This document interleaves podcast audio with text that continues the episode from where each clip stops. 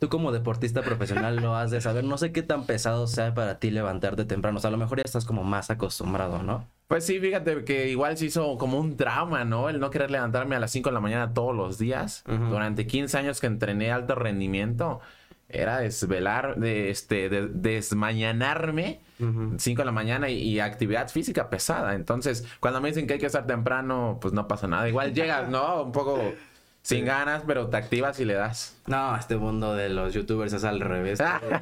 Toda una vida rockstar, así que te paras a las 3 de la tarde, te duermes a las 4. No, no, no. Sí, por ahí tengo algunos amigos. Les he hecho carrilla, les he hecho burla de que, oye, ya son las 2 y todavía no te levantas. Pero bueno, es que se acostumbran a dormir tarde. También a mí no me gusta dormirme tan tarde. ¿No te duermes tarde? ¿Cómo a qué hora te duermes normalmente ahorita?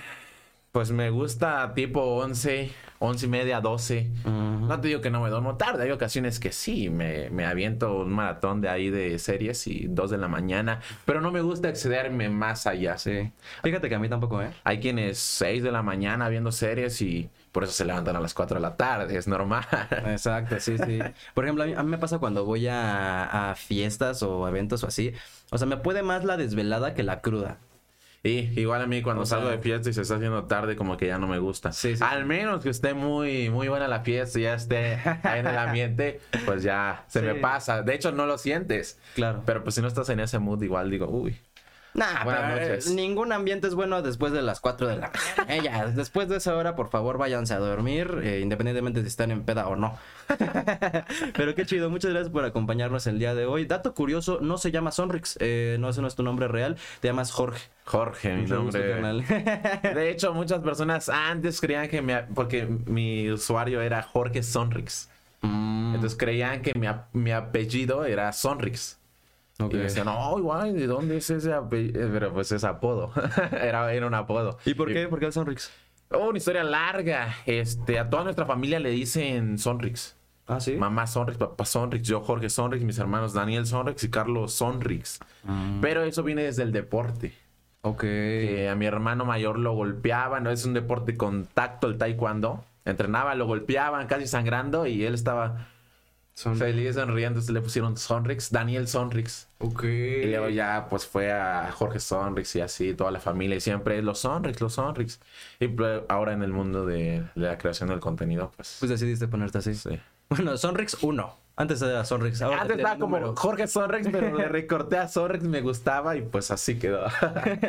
Si alguien tiene el usuario de Sonrix para, o sea, antes de Sonrix 1, si alguien ya tiene el Sonrix, por favor devuélvaselo. El.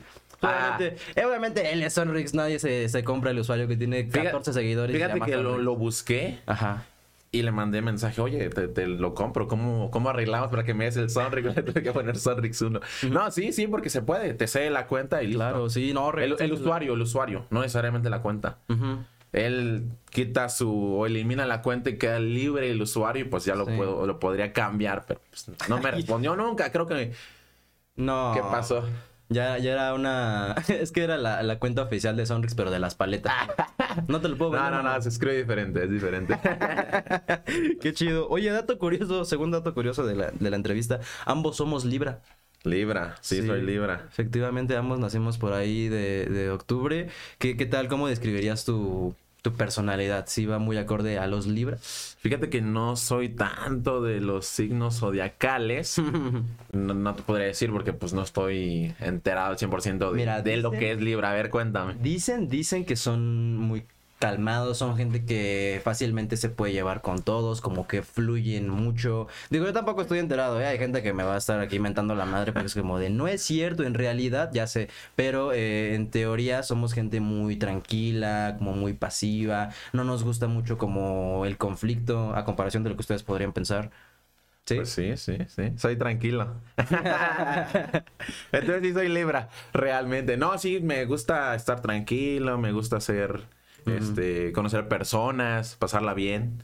Sí, fíjate, es que es, es muy distinto, por ejemplo, di- digo, yo sé que tú entrenabas taekwondo, que es un deporte de contacto, ¿no? Y, y, pues me, ha- me hace como mucho contraste que una personalidad tan tranquila se dedique a, lo mejor a un deporte que pueda ser a veces un poco violento. Pero tienes que cambiarlo. Sí, normalmente soy tranquilo. Y de hecho nunca me he peleado fuera de, del tatami, se llama del área de combate.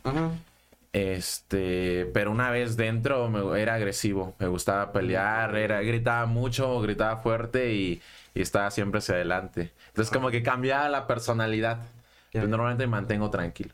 Pero, pero gritos, o sea, sí se puede gritar dentro del, del tatami. ¡Ah! Ok. Ah, la quería espantar, no pude. no, pues, es que en el deporte, en el taekwondo, el puño aquí así, no, tienes que, tienes que patear y va acompañado de un grito para tener la más fuerza. Ah, Es ahí una cuestión más larga, pero sí, cada que haces una acción va con grito, va acompañado de grito. Ok, viene, viene como más de un tema cultural. No, ay, no o sí, o sí, te- sí ese esfuerzo físico tan Sí, fuerte claro, que- no. Es que el golpe sale más fuerte cuando lo gritas o la patada. Tiene que ir acompañado de eso, si no, eh, pues es un poco más, Más leve. más leve la patada o el Ok. golpe. En las artes marciales es así. Oh, ya, ya. Digo, yo, yo estoy más metido como en el mundo de- del box, ¿no? O sea, como que le entiendo más a, a todo ese... Pero hay como que pujan, ¿no? Ajá, sí, sí, sí, exacto. Igual Yo va no- acompañado como de un una acción. Ajá, sí, sí, como que como... Sí, sí, sí. No, y la verdad es que yo no dudo que el Canelo pegue fuerte. o sea, no, no es como que... No, jamás lo he visto gritar, pero no dudo que, que te mete un buen putazo. Oye, pero eres de Chiapas, ¿verdad? De Chiapas, de Tuxtla Gutiérrez, Chiapas. Saludos a toda mi gente de allá. ¿Qué tal? ¿Cómo describirías Chiapas? Es caliente. La gente es cálida, cálida. No, pero también el clima está pesadito. Es una, una ciudad con, con temperaturas un poco altas, aunque en diciembre sí cambia. Eh, baja un poco. No sé qué te estaré diciendo, unos 14 grados centígrados, pero pues ya, eh, No. todos la sufren ya con eso. Sí. Sí, no. Porque digo, hay otras temperaturas mucho más extremas. Claro, sí, sí, sí. No, la verdad es que, por ejemplo, yo que viví en Monterrey un rato, ahí, no inventes, todo el año estamos a 40, 35 grados más o menos. Entonces, si de repente hacía un climilla así de que 19, 18 grados, ya era como, uy, no, pues ya hay que sacar las chamarritas. Sí, sí, así, el gorrito, guantes. La cobija del tigre. Sí, sí, sí. Es mi momento. La cobija del tigre la desempolvas y órale, a dormir. Exactamente. Oye, pero y, y- y la neta es que Chiapas es muy bonito, ¿eh? Le- La verdad, te- tiene mucho que, que no voy a Chiapas, solo fui una vez, pero aparte tiene todo tipo de climas, ¿no? O sea, puede ser muy caliente, pero pues también si te vas a algunas zonas puede ser muy frío. Sí, puede ser muy frío. Chiapa de Cor Chiapa de Corzo es muy caliente, muy cálido. La temperatura se mantiene ahí cálida, pero por ejemplo, si te vas a San Cristóbal, que debe estar como a 45 minutos, ya es un clima frío, se mantiene frío totalmente. Y muy Entonces, boscoso. Boscoso, sí, claro. Y si te vas a algo otro, o otro lugar, playa, o también en las montañas, hay, hay bastante ecoturismo. es Nadie, nadie me advirtió de eso la primera vez que fui a Chiapas. Del O frío. sea, sí, del frío. No de que- el frío De y que sí. podría ser frío. Mi papá me dijo, no, vamos a ir ahí a, a hacer un turcillo de varios lugares. Y obviamente fuimos al Cañón del Sumidero, fuimos a, San Cristóbal de las Casas. Pero nos llevaron a un lugar que era como a como tres o cuatro horas más o menos de, de no más, como seis de Tuxtla. Y era un bosque, o sea, era como si fueras a la marquesa y yo con shorts. Así de que shorts y playa. Dije, no. Y el agua helada, helada, helada. La neta, muy lindo. Jamás he vuelto a ver un paisaje así. Sí, Cascadas de Agua Azul es muy bonito. Mm, Es unas cascadas impresionantes con el agua clarísima, azul, sí, así. transparente, así que ves el sol. Pero un azul, no sé cómo escribirlo, muy, muy bonito. Tienen que visitarlo para, Visita para conocerlo. ¿Y tu familia es de allá? Mi familia, mi papá es de Chiapas, mi mamá es de Guadalajara. Ok. ¿Y cómo se conocieron, sabes? Eh, mi mamá se fue a vivir a Tuxtla por trabajo de su papá, de mi abuelo, y pues ahí se quedó. Ok. Ahí conoció a mi papá y pues besos y abrazos y pues luego aquí estoy yo haciéndonos un. Besos y abrazos. Qué chido. ¿Y hasta los cuántos años viviste allá? Pues des- hasta los 15 años, a los 15 años, este, pues como practicaba el taekwondo y pues tuve algunos resultados destacados, me concentraron a la selección nacional aquí en la Ciudad de México. Ok, sí, justa, justamente también estaba, estaba viendo eso que participaste en selección nacional, la neta, felicidades, o sea, no, no cualquiera llega ahí, está, está muy cabrón, o sea, ¿cómo, ¿cómo dirías que llegas ahí? Siendo el mejor del país para que te convoquen. Sí, hay, es un proceso estatal, pueden ser municipal, el mejor del municipio, después el estatal, el mejor del estado, Luego el regional, el mejor de la región que es Tabasco, Chiapas, Yucatán, Campeche y Quintana Roo. Ahí salen los dos mejores y esos dos mejores se van al nacional y en el nacional pues están los mejores de, los de las regiones. De todo el país. O sea, es un filtro, ¿no? Para llegar al mejor y luego en el nacional pues sale el mejor del país. Mm. Y yo gané eso. Gané el nacional y pues posteriormente a eso me convocaron al Centro Nacional de Alto Rendimiento. Pero pues es un proceso largo, un proceso ¿Cuánto tiempo dirías que te llevó llegar a selección? Pues son años de entrenamiento para llegar a selección nacional. Toma mucho, mucho trabajo, mucho tiempo, mucho esfuerzo. Disciplina, sobre todo, levantarte, entrenar. Luego es un deporte, el deporte que yo hacía es deporte de contacto. Entonces, aguantar los golpes también, las dietas, porque son de peso. Es un tema ahí bastante largo. Y todas las personas que hacen deporte y sobre todo deporte de alto rendimiento, pues es de admirar. La neta, sí. ¿Y cuántos años tenías ahí cuando entraste a selección? A selección entré a los 15 años. Había estado chavito, ¿no? Sí, de hecho fue un ahí un como decisión de vida porque yo pues era niño, tenía amigos, familia en Chiapas y posteriormente a eso una vez que te convocan al Centro Nacional de Rendimiento tienes que dejarlo todo, iniciar una nueva vida. Sí, sí, sí, no, es, es definitivamente una decisión que tomas por vocación, ¿no? O sea, como un llamado que dices, es que esto es lo mío. ¿De dónde, dónde empezaste a practicar el taekwondo? En Tuxtla, sí. Tenía unos entrenadores que eran este dominicanos, muy buenos. Ellos me, mm. me hicieron crecer ahí en el alto rendimiento. Ok, pero entonces, pero te, te llegó como por lado de tu familia. ¿No? Ah, un día estaba haciendo travesuras en mi casa, recuerdo, y mi mamá me dice, se cambian porque los voy a llevar a jugar fútbol, los voy a llevar al fútbol. Y resulta que era taekwondo. Nos metíamos a taekwondo ahí por la colonia donde vivíamos antes. Los voy a llevar a patadas. Sí, sí. Oye, qué chido. ¿Y, cómo describirías eh, una rutina tuya cuando eras eh, atleta de alto rendimiento? ¿Cómo empezabas tu día? ¿Cómo lo vivías? Este, a las 5 de la mañana me levantaba. A las cinco y media teníamos que estar en la pista para correr o en el gimnasio para pues, levantar peso. Dependiendo del programa eh, de acondicionamiento físico que tuviéramos en ese momento. Y pues hacer el trabajo una o dos horas de preparación física. Después de, salíamos, desayunábamos, el comedor estaba ahí mismo en el Centro Nacional de Alto Rendimiento. Posterior a eso descansábamos unas dos horas, un par de horas. Dormías un poquito si podías, si no, pues te ponías a hacer tarea o alguna otra cosa. Y a mediodía nuevamente entrenar el trabajo técnico táctico que ya son combates dirigidos o técnicas de pateo. Después de eso serán más o menos las 2, 3 de la tarde a comer, igual ahí en el comedor. Descansas, vas, haces tarea o algún pendiente que tengas. Sí, dependiendo de la etapa, pues igual la seas otra, tercera.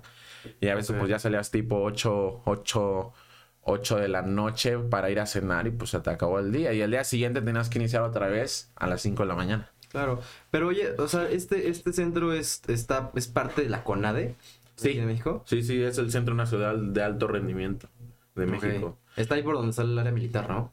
Está en Ixtacalco. Mm, ah, no, entonces me estoy confundiendo. También está la CONADE, que es también otro centro. También yo estuve en el Comité Olímpico, que está por aquí en Anáhuac, más o menos. Sí, sí, sí. Pero entonces llegas aquí a, la ciudad porque te convocan, pero ellos no te dan los medios, te, te dieron los medios para renta, comida, todo eso. Eh, no, no, no me dieron los medios porque el Centro Nacional de Alto Rendimiento ya te los da. O sea, no tenía que buscar una renta, comida, alimentación o nada. En el Centro ah. Nacional de, Alto Rendimiento está todo. ¿Vivías ahí? Ahí vivía, ahí dormía, ahí comía, ahí había nutriólogos, este, fisioterapeutas, entrenadores, todo el área metodológica para, hacer el deporte. Básicamente yo no salía, yo no salía de ese lugar, a excepción de fines de semana, pero cuando venía mi mamá desde Chiapas, entonces no, lo hacía todo el tiempo. Ok. ¿Y cómo, cómo era la vida ahí? Una rutina diaria. sí. ¿Pero qué tal la gente? ¿Bien o, o sí? Era habían amigos, a personas, niños, jóvenes de todo el país, los mejores de todo el país en varios deportes que si la gimnasia, este, natación, clavados, esgrima, triatlón, pentatlón, taekwondo, box, entonces igual éramos niños, entonces ahí hacíamos travesuras de todo. Sí. No, bueno, pues a los 15. Y encerrados. Siempre que podíamos, después de los entrenamientos, todos cansados. ¿Y qué hacían como para distraerse en su tiempo libre? Eh, jugábamos con el celular o entre nosotros platicábamos. Hacíamos travesuras, la verdad, de vez en cuando sí. Travesuras. Sí, no, a los 15 años encerrado, imagínate. ¿Qué, ¿Recuerdas alguna que hayas hecho que dices, no, eso sí estuvo pasado? Pues habría algún extintor por ahí. sí, Sí, sí. ¿Por? Pues, por, No más. por niño. A huevo. ¿Y conoces un poco como de la historia de, del taek- taekwondo? O sea, como de dónde viene o... Uy, no te quiero inventar fechas ni, ni nada, pero pues bueno, Sí, el claro. taekwondo es originario de Corea, Corea. Mm, Entonces muchas veces íbamos a campamentos a Corea a entrenar con los mejores. ¿A poco? Sí, pasábamos casi un mes en Corea. Entonces conozco muy bien Corea, campamentos. Igual eran increíbles esos campamentos porque íbamos todos los, todo el grupo, ya éramos amigos. Después de vivir mucho tiempo en el Centro Nacional de Alto Rendimiento, pues creas una amistad y luego nos íbamos a campamentos, ponte a Corea un mes. Pues era una experiencia buena, pero yo recuerdo que igual íbamos con, con miedito, yo la verdad lo puedo decir. ¿Sí? Sí, a un país vas a con los mejores y nos ponían con, a pelear con adultos Esa... Ay, güey, para, para desarrollarnos, ¿no? Claro. Y pues sí, teníamos ahí, recibíamos buenos golpecillos, que No, era lo que aparte- se trataba. No dudo que aquí la disciplina sea igual de estricta, pero quiero pensar que de ese lado del mundo es todavía un poco más, ¿no? O sea, sí te tienen un poco menos de piedad de, no, está chavo, no le pegues tan duro. Sí, se sabe que los asiáticos son muy estrictos en lo que hacen y muy exigentes. Y en mi experiencia sí te puedo decir que sí. Que sí es, este, las cosas se hacen o se hacen. No, y claro, aquí también dábamos lo mejor nosotros y el entrenamiento era muy, eh, como te digo, era día tras día y constante y dando lo mejor de nosotros, pero pues está esa diferencia cultural en la que allá ni siquiera puedes llorar o pararte mal o hacer cualquier otra cosa porque pues ya es un castigo. ¿Cuál, ¿Cuál fue de los primeros shocks culturales que recibiste cuando llegaste a, a Corea? Pues es muy diferente allá, desde la comida, el idioma, Los baños. las letras, el cómo le escriben, los baños también, todo, todo es completamente diferente. Pero si recuerdas algo que hayas dicho así como, ay, Dios mío, ¿cómo? Entonces fíjate que sí, los baños, habían los baños como son aquí en México, Ajá. los típicos, un poco más modernos con botoncitos y todo que te calientan y te dan besito. Ajá. Pero también están los que son un hoyo, que están a- a ras de piso y son un hoyo, sí. Sí, sí, sí, te tocó ahí. Sí, nunca los usé, pero sí los veía. Porque te digo, normalmente estaban los dos, los dos tipos. Depende, pues, cuál te guste o lo usas, supongo. Supongo. Nunca pregunté, la verdad. ¿Y, y cuánto tiempo estabas allá en Corea normalmente? De tres a semanas a un mes. Peleando. Peleando en campamento, compitiendo, o si había torneo también con, con competencia. ¿Y cómo era la vida en el campamento? Era muy similar a la que hacíamos acá, nada más que teníamos otro, otro tipo de, este, de entrenamiento, o sea, el entrenamiento coreano que se hacía y también las, los combates con, con los coreanos. ¿Cómo era distinto o, o era muy similar el entrenamiento que recibías en México al que recibiste en, en Corea? Pues muchas cosas que se hacían allá se usaban acá. Sí. porque servían. Entonces, eh, era, era similar, era similar, pero de este lado, no sé, no sé, lo sentía mucho más pesado. Igual lo que pasa cuando llegan novatos o llegan visita, pues exigen más. Claro. Normalmente, yo cuando entrenaba y tenía, cuando daba clases, porque llegué a dar clases y llegaba un nuevo o algo, pues poníamos más chingón en el entrenamiento para que se fuera con una buena imagen de, de la escuela. Entonces, no dudo que ya vienen mexicanos, viene la selección mexicana, vamos a poner un entrenamiento pesado para que, Sí. para que se vayan felices. Es como cuando extranjeros vienen a México y les sirven tequila para tumbarlos, ¿no? O sea, sí, algo similar. Algo así, por ahí va. ¿Y recuerdas algún ejercicio de, de estos entrenamientos? Porque me imagino que son pesados, ¿no? ¿Hay algún ejercicio o alguna, algo que hicieras que no te gustaba y nunca te gustó? Es algo que dijiste, ay no, coach, ¿por qué? No, pues fíjate que yo siempre hacía lo que me decían. Sí. Sí, sí, sí. Claro, era pesadísimo. Recuerdo una, una que no me gustaba, pero que todos lo hacíamos, era que se ponían varios compañeros en una fila agarrando pues el domi o las palchas que son los estas, estos objetos para patear. O sea, porque no siempre es al cuerpo, sino con un, una especie como de almohada para patear. Ok, ok, sí, sí, Entonces la agarras y te van pateando, pa, pa, y era patear, pa, pa, pa, como con 20 compañeros, ta, ta, ta, ta, y de regreso, ta, ta. ¿Tú, ¿Tú dar la patada? Yo dar la patada a los 20, ta, ta, y atrás venían otros, como un grupo, éramos como un grupo, ta, ta, ta, ta, ta, ta, y de regreso, ta, ta, ta, y otra vez, ta, ta, ta, pero era tan, eran tantas patadas que estás fatigadísimo. Al final. Y otra y otra, y si no, y si uno del grupo no da una patada, se regresan e iniciamos otra vez nuevamente. No. O sea, tú dabas las patadas hasta los 20, ¿no? Entonces, después te formabas. No, pero ya ¿Después venían atrás compañeros. Ah, Yo iniciaba y ponte en la tercera, en el tercer compañero iniciaba el otro y se iban así, en grupo. Y si uno no lo hacía bien o no gritaba o no le echaba ganas, para atrás todo el grupo y re- reiniciarlo. Ok. Eso una y otra y otra. ¿Y no les ponían castigo si, si salía mal algo? Pues ese era el castigo, volver a hacerlo. bueno, sí. Sí, qué, peor castigo que eso. Ya estás fatigadísimo, habías dado todo. Sí. Y otra vez a iniciar. Hoy no. No, yo me supongo que, que ha de ser muy similar, a lo mejor no tanto así, pero a lo que hacen en el ejército, ¿no? O sea, que sí son entrenamientos así, pues pesados, de, de alto rendimiento, que te exigen mucho, tanto física como psicológicamente, ¿no? Sí, ¿Nunca no. tuviste algún día en donde dijiste, creo que no, no me, no me gustaría dedicarme a esto, o a lo mejor creo que, creo que es demasiado esto que estoy viviendo? Pues algunas ocasiones sí, es muy, muy pesado. Yo te peleaba en la categoría más ligera que hay. Entonces, era muy difícil las dietas. Eso era lo que me- menos me gustaba, tal vez. ¿Qué comías? Uf. Tenía un nutriólogo, un nutriólogo especializado, pero en alto rendimiento. Entonces, no es, no es igual a un nutriólogo normal en el que te va, te va a indicar porciones sanas. Lo que se dice en el alto rendimiento es que es todo menos salud, porque llegas a un límite, a un límite Físico, o sea- físico, mental, psicológico y de todo, este, que no debería ser, que no debería ser así. Entonces, a veces para dar peso nos deshidratamos. Mm. Y pues la deshidratación desde ese momento, desde ese punto, ya no está bien. Pero era para el peso. Una vez que se da el peso, pues se buscaba rehidratarte y estar en el estado más óptimo para pelear. Ok, ¿y ¿cómo, cómo era la deshidratación? Dejar de tomar agua, literal. Literal y, y entrenar para poder sudar y bajar ese peso.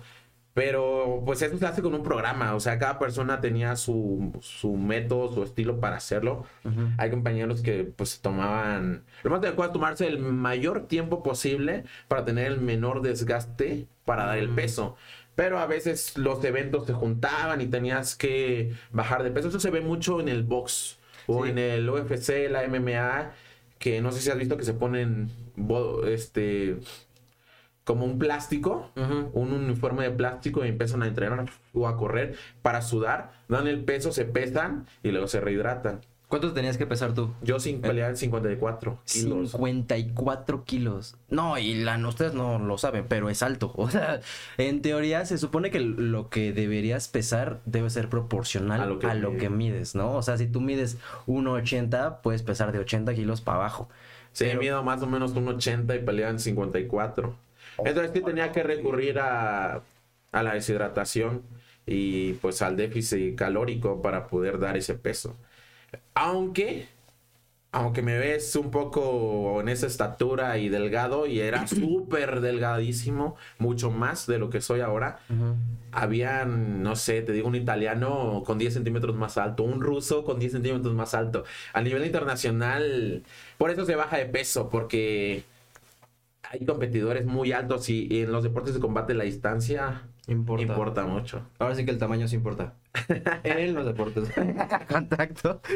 ¿Y, y recuerdas algún contrincante que hayas tenido que sí te haya costado trabajo pelear? Porque me imagino que si ya eres el mejor del país, pues llegas a cierto punto en donde a lo mejor la gente que te ponen, pues no te intimida del todo, ¿no? Pero ya cuando empiezas a pelear como a nivel internacional, ¿hubo alguien o algún contrincante que sí te, te sacó de tus casillas o sí te intimidó. Sí, hay muchos, muchos. Ya cuando peleas a nivel internacional, el nivel es tan alto que todos son rivales eh, difíciles.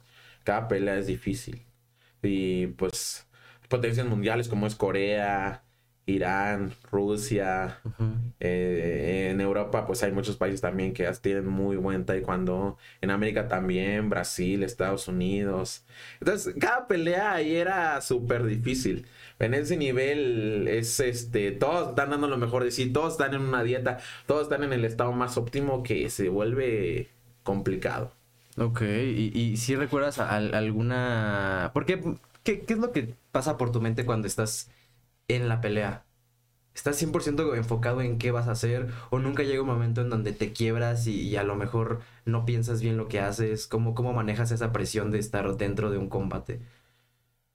Pues al entrar eh, tienes que estar tranquilo, concentrado. Si conoces a tu rival, lo tienes que analizar. Si es más alto que tú, es más chico que tú, va a depender de cómo peleas con él, qué técnicas o qué pateo o qué estilo de combate vas a llevar a cabo, si vas a manejar una distancia corta, una distancia larga, pero a veces sí pasa que no estás teniendo el resultado que esperabas o te están ganando, pasa mucho y te desesperas y empiezas a hacer cualquier cosa con tal de ganar y no estás haciendo lo que deberías hacer concentrado. Exacto. Te, equilibras Y, eso hace que todavía te vayas más abajo en el marcador.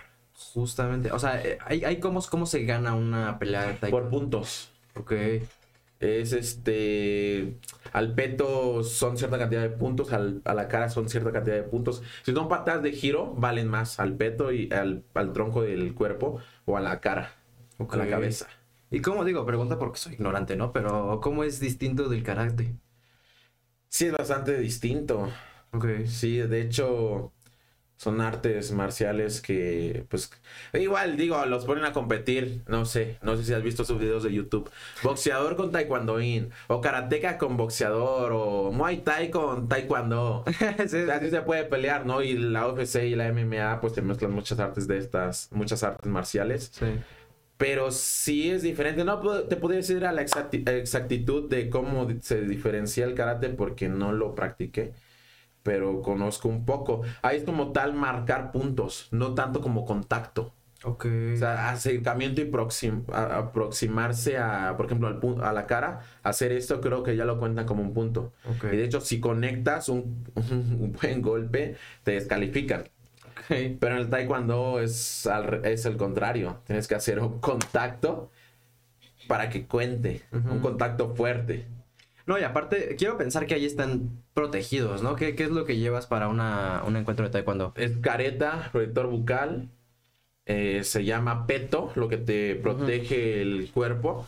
Que también sirve para. Con el conteo, ahora ya hay un poco. Hay, ahora ya hay tecnología y se usan petos electrónicos. Ah, ok. Entonces automáticamente te lo marca. Hay antebraceras, guantes, concha. Ok. Para cubrir ahí las joyas de la familia. oh, esos golpes eran ¿Sí te tocaron? Ahorita que lo mencionaba, claro, todo el tiempo, todo el tiempo, todo el tiempo. Oye, pero eso ya es golpe bajo, ¿no? O sea, ya es como. Sí, es amonestación. Brother. Pero, sí te tocó. Sí, muchas veces. Es un dolor muy. Porque además son patadas, imagínate. Sí, sí, sí. Patadón ahí. Sí me ha tocado, la verdad es que eh, anécdota muy breve, una vez en primaria me pasó y sin peto, y sin concha ni nada, o sea, yo tenía riña con un güey y me metió así, pero uno bien conectado así, no, no, no les puedo explicar el, dolor. O sea, yo creo que es un dolor que empieza desde aquí del estómago y te sube así, pero te tiene doblado tres, cuatro horas de que neta sientes que, te mueres, literal. Ahora imagínate con una atleta de alto rendimiento que se dedica a patear. No. no bueno, pero seguimos. Luego están las espinilleras y las empeineras. Las empeineras también son electrónicas. no, de acá. Las, las espinilleras estas. La espinilla y las empeineras en el pie. Ok. Que ahí es donde son las electrónicas que digo que hace contacto con el peto y lo marca. Y la patada. Dependiendo de la presión que tenga para que sea válido. Y en la cara también, la careta también es electrónica. Y te enseñan cómo, cómo recibir un golpe porque pues te enseñan a darlo, pero te enseñan cómo recibirlo. Bloquearlo. Ok. Porque pues tienes que bloquear. Muchas veces no puedes esquivar y tienes que bloquear para que no te conecte el punto. Entonces con los brazos arriba, abajo, esquivando. Ok. ¿Y nunca, nunca tuviste un pleito con, con alguno de tus compañeros de la... De, de, de- ¿Cómo se llama la asociación? De la asociación y, y dijiste, pues vamos a agarrarnos aquí ahorita, sin careta, sin prefecto. Ahí de Taekwondo dices. Ajá. De la escuela de Taekwondo. Pues no, nunca hubo como tal este un conflicto, pero si te calientas, Ujú. inicias haciendo, se llama sombra o step, topecito, tocando ligero, pa, y poquito más fuerte, y poquito más fuerte, y poquito más fuerte, y terminas tirando muy fuerte. Pero ya ya, ya, ya peleando, pero una vez que se acaba el combate, pues ya, ahí quedó. Y nunca, pero nunca te peleaste por fuera con alguien así de que... No, no, nunca me peleé. De hecho, no me decía, no me gustaba contar, decir que pues yo era deportista o que sabía taekwondo, porque rápidamente llega alguien a ver, sí, sí, es muy verdad. Mm, sí, hay gente así. Me gustaba evitar, como te digo, soy, como dijiste, soy libra, tranquilo. A huevo, qué chido. ¿Y por qué te retiraste? O sea, ¿cu- ¿cuándo llega el momento en el que termina tu carrera? en la pandemia, justamente en la pandemia, estaba concentrado en el centro y pues ya ves que todo se cerró. Sí. todo se quedó en stop. Entonces también el deporte dijeron, tienen que ir a sus casas y desde ahí hacíamos clases, los entrenamientos por Zoom. No es lo mismo, No. pero sí, pero seguíamos ahí. Yo ya en ese momento empezaba a hacer videos y empezaba como a, a, a tener pues un poco de comunidad. Y luego poco a poco me fue yendo mejor, mejor, mejor, mejor. Crecí, crecí y en redes sociales y pues decidí este pues dejar el, el alto rendimiento. Cambiar de carrera. Así es. ¿De qué eran, de qué eran tus, tus videos o tu contenido en un principio? De todo. Tenía mucho, tenía ganas desde hace mucho tiempo, porque en el deporte tenía una página de Mm. deporte. En la que subía fotos mías, algunos memes, algunos videitos y creo que tenía como 250 mil seguidores. Ok. en una página de deporte, entonces siempre tenía como esa idea de hacer videos, ¿sabes? videos míos, pero no ¿Veías a alguien? sabía. Ok.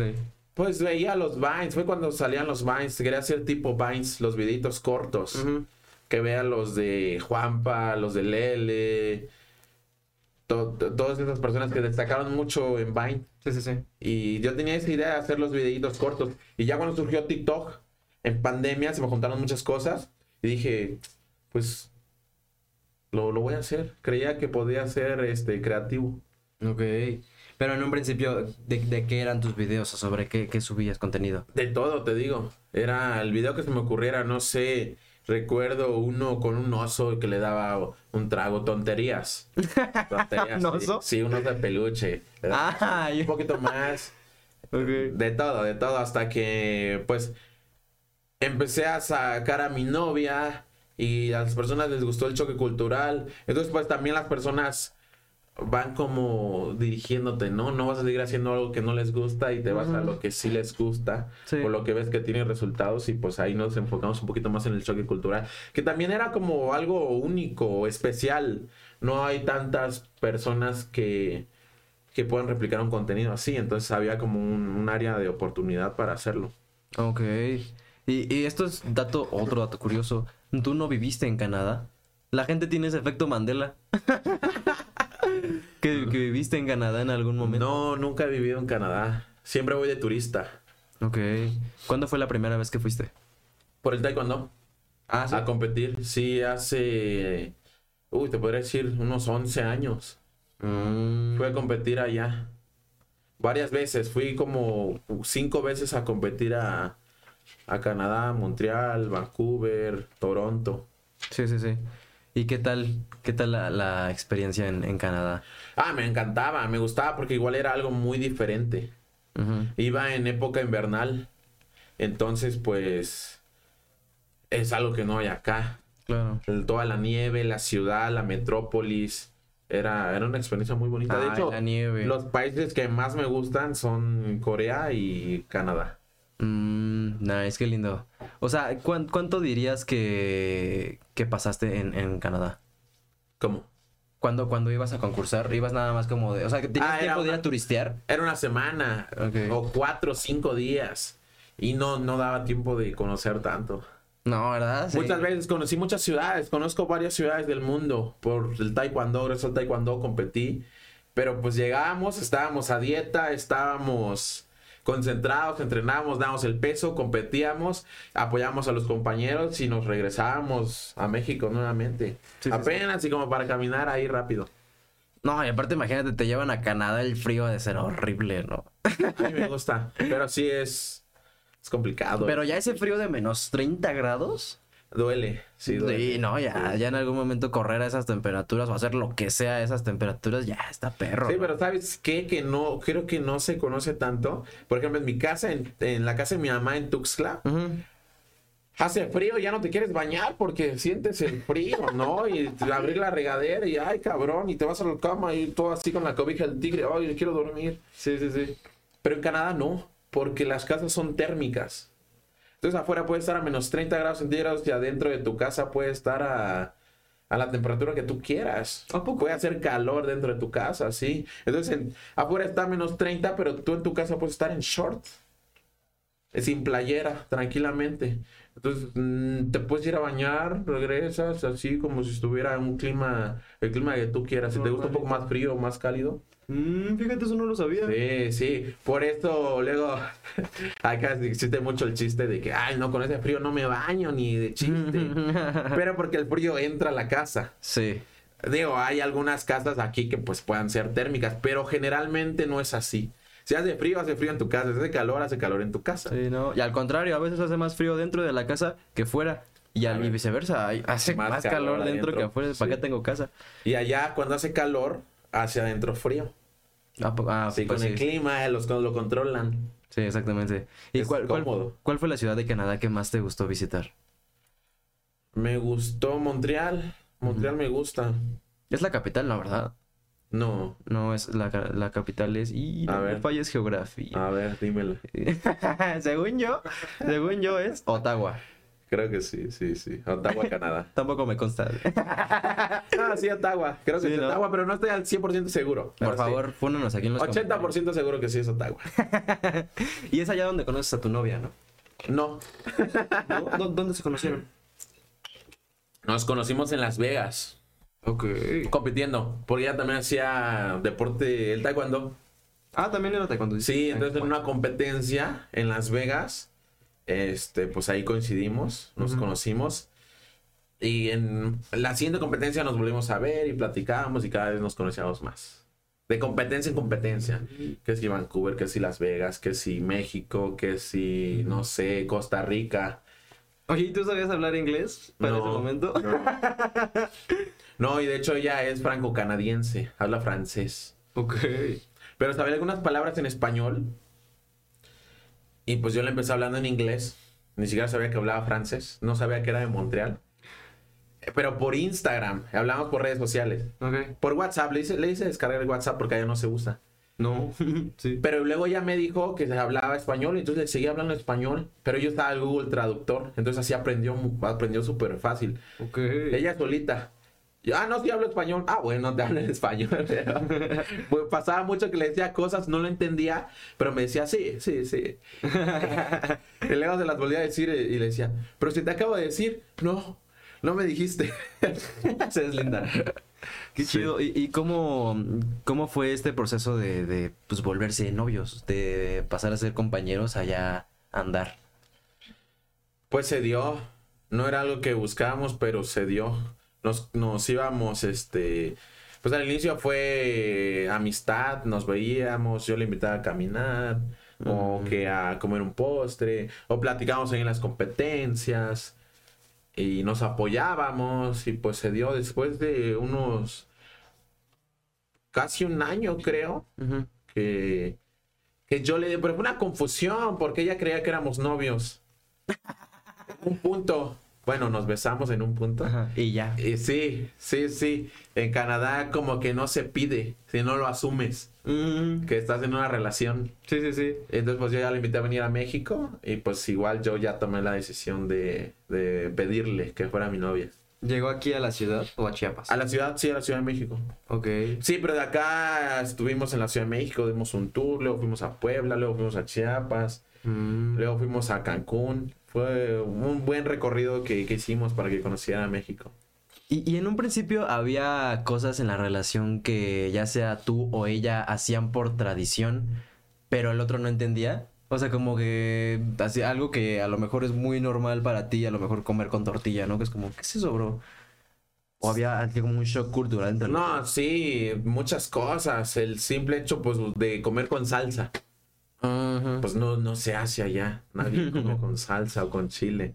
Bueno, lo digo, estoy generalizando. Seguramente hay quienes, pero normalmente no, no lo hacen. Claro. Entonces acá, pues yo siempre quiero mi salsita. Todo el tiempo quiero comer con salsa. Si no como con salsa, no como rico. Entonces ese ya era un choque. Que ahora ya lo hace. Ya no come si no come con salsa. Ya se le pegó, sí. O, o bueno, yo no soy tan tortillero, pero pues de repente sí se antojan unas tortillas y pues igual es algo que no existe allá. Luego, luego venía y mi abuela me contaba, me preguntaba, oye, ¿y qué, qué allá en Canadá? ¿Qué hay o qué? Y le, le contaba, no, pues allá no comen tortilla. No. Como crees. ¿Cómo crees? Mi abuelita todo lo come con la tortilla. Si le pones hot cakes, agarra tortillas y comen. sí, de todo. Entonces le decía sí. No es cierto. No lo creía. ¿Cómo crees? No mames. ¿Y qué, qué es lo que más le gusta de la comida de aquí? Los chilaquiles le gustan. Oh, Los chilaquiles, la salsa. Y de todo. Pues es que aquí hay mucha variedad gastronómica. Es que es increíble la combinación de cosas que podemos hacer simplemente con tortilla, pollo y cremas. Así de que 40 presentaciones distintas del mismo platillo y es increíble en cada una de esas. Nada más le das forma a la tortilla. Pero no había alguna otra costumbre que, que, que fuera como muy normal. Ahora ya, ya viven juntos, ¿no? Pues como tal no vivimos juntos, pero siempre estamos juntos. Ah. y no hay como alguna cosa que hagas como, "Mm, eso es muy canadiense de tu parte. Pues eh, un gran choque cultural creo que es el como la comida. Seguimos con la comida. De que allá si no se acaban la comida, la tiran y ya, normalmente. Y pues no, aquí se guarda y el recalentado y si no te acabas de recalentado, el recalentado, el recalentado. Y te hacen tu itacate. Sí, luego salíamos como a comer a restaurantes y amigos de ellos pues pedían montones de comida y llévenselo. O sea, como que yo siempre, ah, dámelo para llevar. Al ratito me va a servir. Pero allá no, no, como que no se acostumbra tanto. Sí existe un poco del desperdicio de la comida. Y ahorita, Kim no lo hacía tanto, pero ahorita lo entiende aún mucho más el hecho de, como, no sé, cómo llamarle. El cariño, porque luego ves un huerfanito ahí, no, se va a quedar solito el taquito, me lo como mejor, que no se desperdicie. Pero que allá no existe eso. Allá es muy como de, pues ya. Ya está la comida, no la guardamos y, y sí. Y acá- ¿Tú llegaste a probar algo allá que dijiste, Dios mío, ¿qué es esto? ¿Por qué les gusta? Porque la neta, la neta, siento que la comida, tanto en Estados Unidos como en Europa, digo, no es que yo haya ido a Europa, solo he ido a Estados Unidos, pero me han contado que es muy desabrida, o sea, como que es como así, pan, jamón, tortilla, digo, pan, jamón, pan y ya. Sí, es como no tan condimentado, tan preparado. Mm, La comida canadiense es como dulce. sí. Sí, hay papas de catsup, de ketchup. Mm, Imagínate, son dulces. Papas con maple. Papas de maple, seguramente por ahí debe haber coca, coca de maple, Coca-Cola de maple. Que el maple no es, no es dulce como tal, ¿no? ¿O sí? Sí, es, Es que según yo es distinto a la miel.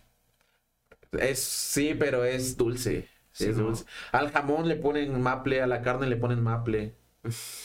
Ah, yo sabes que he probado en, en allá en Estados Unidos, que pues es muy cercano a Canadá, el brisket.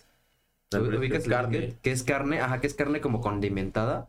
Pero híjole, no sé, no sé por qué no sabe igual que una carnita asada aquí en México. O sea, no, aunque es carne, no es lo mismo que pues, un asadillo ahí con tu carboncito. Es diferente. Es muy Sí, distinto. sí, es distinto. ¿Y tenías algún platillo que sí te gustaba, así uno favorito? No, casi no hay cultura gastronómica. El platillo más representativo de, por lo menos de allá de Quebec, del lado francés de Canadá, son papas, queso y una salsa. ¿Y sa- salsa? Una salsa como igual, dul- medio dulce. Mm. Rara, no, no sé cómo describirla. Eso es, eso es el platillo. Como si aquí dijeras tacos. Ok. A tacos, allá las papas fritas con queso y salsa. Qué chido. ¿Y, y cómo es que empezaron a crear contenido juntos? ¿Quién incitó al otro a, a empezar a Pues yo empecé a grabar y luego Kim salía en mis videos. Y yo le dije que también, bueno, no recuerdo si le dije, pero ella también empezó a hacer videos. Y así se dio. Ok. Sí. Y al principio, tal al cual. principio ¿cómo, ¿cómo reaccionó ella a que tú creabas contenido? Me apoyaba. Ajá. Sí, le dije, oye, grábame y siempre me grababa. Yo dije, voy a subir uno diario. Uno diario. Y no me tardé tanto en tener uno viral. Ok. Como de unos 10 días. Creo que no, no fue tanto tiempo y a partir de ahí pues me enfoqué más en hacer contenido. Pero ella desde el momento, desde el principio le dije, oye, yo me grabar. Me dijo, sí. Ella no salía, pero después ya empezó a salir. Y también este se unió, abrió su cuenta. Al inicio como que no estaba tan convencida, subía videos de vez en cuando. No le daba Pero a las personas, no, a las personas, las personas querían conocerla más a ella y, y qué hacía y cómo era. Y empezó a subir más videos, más, más videos y pues ahorita estamos acá. ¿Quién es el más extrovertido de la relación, tú o ella? Ay, varía. Yo, yo creo que soy introvertido. Kim es extrovertida. Sí, pero como que en eventos, yo como que puedo ser más amiguero y Kim como que igual se puede cohibir un poco. Ok. Sí, bueno, sobre todo si son... Pero cuando se trata de conocer y de amigos y como en el, en el día al día, Kim es más extrovertida que yo. Ah, qué lindo. ¿Cómo, ¿Cómo sientes que ha evolucionado su relación hasta ahorita? Pues ha cambiado bastante. Antes éramos atletas, deportistas y ahorita pues creamos contenido en redes sociales. ¿También ella dejó el, el taekwondo? Sí, ella también lo dejó, pero ella ya como que ya tenía la, la decisión un poquito... No lo hizo por el cambio de redes sociales, sino que ya estaba buscando otras cosas. Ujú. Ok, igual también llegó un... Bueno, pues es que quiero pensar que llega un punto en el que sí te cuestionas si... O sea, porque si, si no hubieras hecho contenido en, en redes sociales, ¿qué hubieras seguido haciendo dentro del taekwondo? O sea, hubieras llegado a dónde? Pues yo creo que era bueno. Consideraba. No, pues sí. Y me esforzaba. Tenía mucha disciplina, me enfocaba. Entonces, claro que sí hubiera podido, pues, no sé, llegar a la meta que yo hubiera querido llegar. ¿Qué, ¿Cuál era? Bueno, la meta de todos los atletas, que todos los deportistas que hacen alto rendimiento, pues son los Juegos Olímpicos.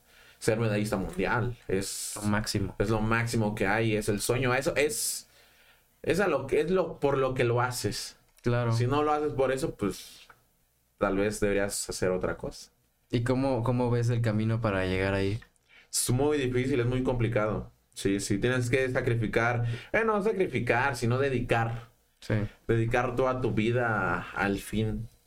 Ahorita podría hacer deporte, me gustaría, pero ¿No tienes planes como de regresar algún día? es que también, pues la edad se te va. Ah, la vida se te escapa de las manos. Ju- Justo eso estábamos platicando, no me acuerdo con qué, con qué otro, otro personaje vino aquí a, a la entrevista, pero que sí es como de a lo mejor 25, 24 años, eh, no es tan, o sea, no, no es viejo, pues, o sea, sigues estando joven. Pero si tú a los 24 quisieras empezarte a dedicar profesionalmente, por ejemplo, digamos, al fútbol, pues ya estás pasado, ¿no? O sea, ya no- Muchísimo, muchísimo. Muchísimo. Sí, sí. Yo tengo amigos que empezaron a entrenar, o sea, que literalmente nacieron en un tatami, en un área de combate, porque sus papás, hermanos o familia hacía eh, pues el deporte. Y supongo que así hay muchos, muchas historias en, en otros deportes. Que Claro. si tu papá o tu familia hace un deporte, pues tú vives ahí básicamente, que desde el que tienen conciencia entrenan Sí, yo sí. empecé a entrenar a los 10. Me pude adaptar bien para el alto rendimiento, porque para el alto rendimiento tienes que dedicar toda tu vida.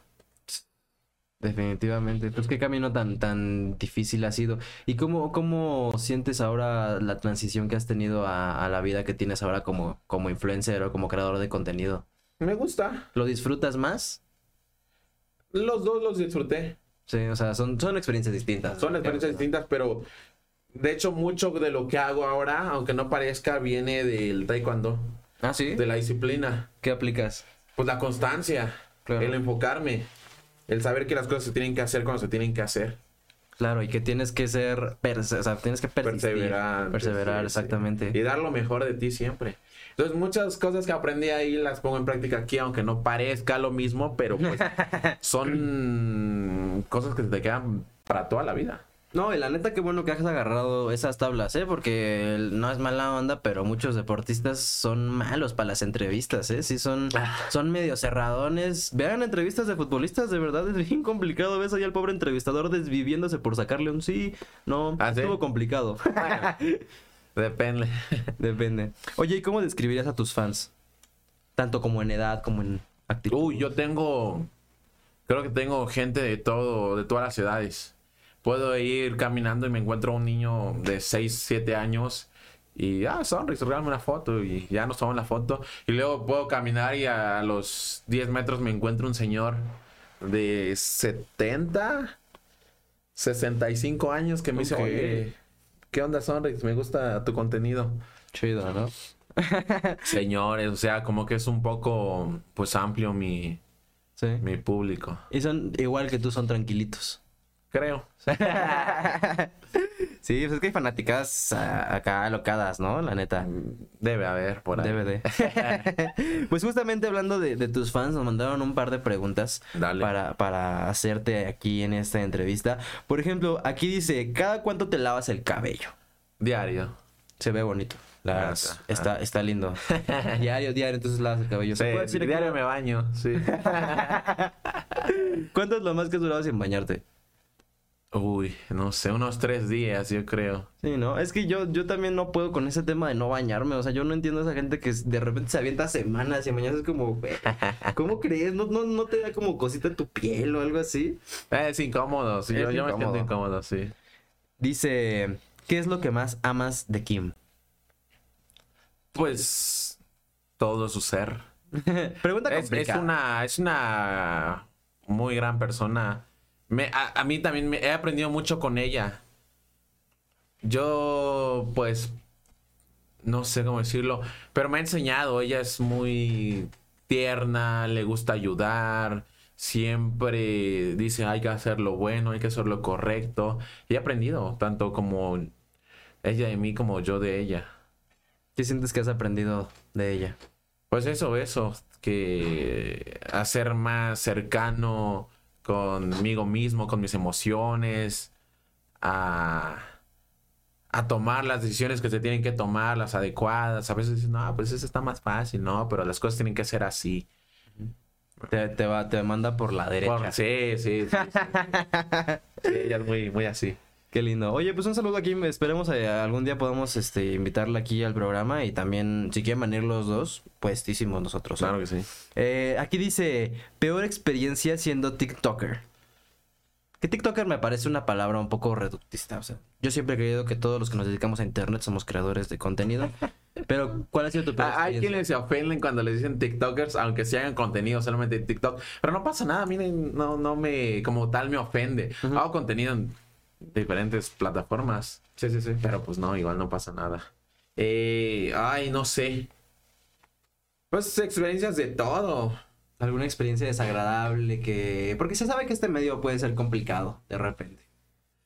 Pues no sé qué tal desagradable, pero una vez estaba en el aeropuerto y iba al baño.